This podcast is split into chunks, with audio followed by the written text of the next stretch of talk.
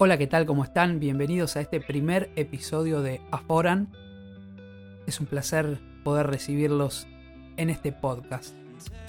Hace unos días fue mi cumpleaños, una vez más, como cada año, y la verdad es que he recibido muchos mensajes eh, en diferentes redes sociales, en, en mi teléfono, mensajes personales, personas que pasaron, que me dieron algún mensaje también hablado.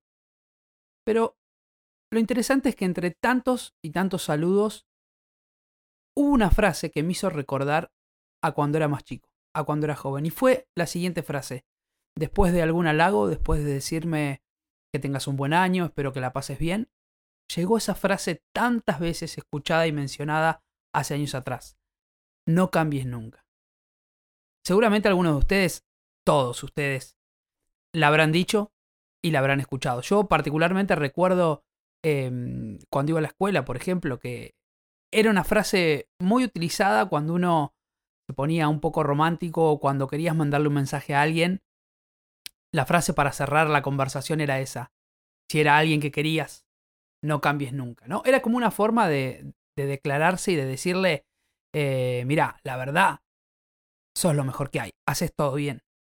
También me acuerdo que llamábamos a la radio eh, ahí en mi ciudad la radio que era la única o la más escuchada para pedir un tema, porque el gran, la gran atracción era después escuchar tu voz en la radio pidiendo el tema que querías. Y todos los mensajes de la radio, todos, absoluta, o al menos el 97% de los que llamaban, terminaban su mensaje con gracias por la música que pasan, no cambien nunca.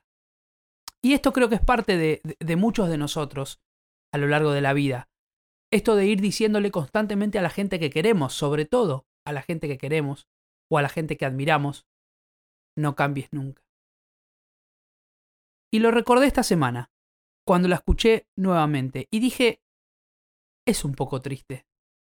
Porque si bien parece algo lindo, ¿no es cierto? Que te digan, che, eso es lo mejor, no cambies nunca.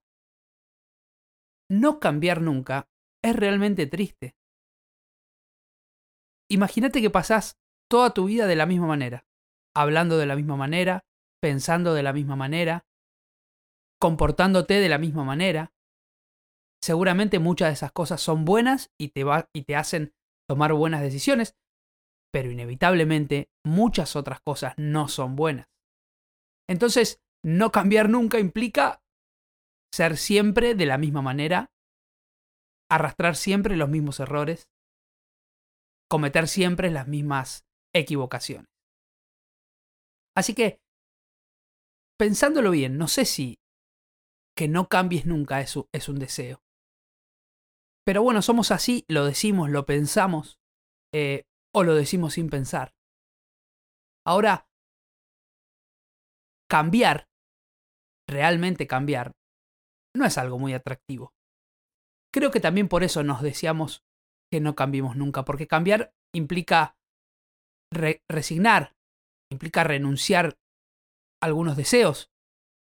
Cambiar implica sufrimiento, porque cuando uno se predispone a cambiar una situación, lo más probable es que tenga que empezar em, a negociar o a dejar de lado cosas y comodidades, principalmente comodidades. Creo que cambiar es salir de la zona de confort, que siempre está vista como algo malo, pero la zona de confort es algo lindo, justamente es de confort porque es donde nos sentimos cómodos. Ahora, si nos estamos sintiendo cómodos con cosas que no nos hacen tan bien o que no le hacen tan bien a nuestro entorno, entonces habría que replantearse si realmente tenemos o no tenemos que cambiar.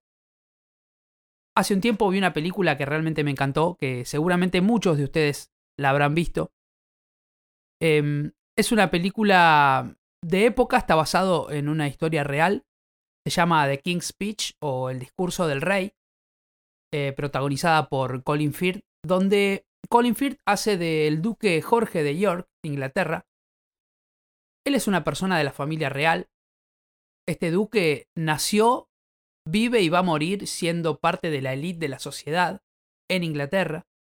Al igual que otras familias reales, se junta, habla y comparte solo con personas de la realeza, acude a los mejores eventos, come las mejores comidas, realiza los viajes que otros no pueden realizar. En fin, es una persona rodeada de todo lo que muchos otros sueñan. Así que lo más probable es que, como todas las personas de realeza o las personas reconocidas, esté rodeada también de lo que conocemos como amigos del campeón. Son aquellas personas que se acercan para obtener algo a cambio, o porque les va a dar un estatus distinto, o porque está bueno salir en la foto al lado del duque, o al lado del famoso de turno. Así que lo más probable es que el duque de York tenga muy pocas personas que en su entorno le digan las cosas que le tienen que decir.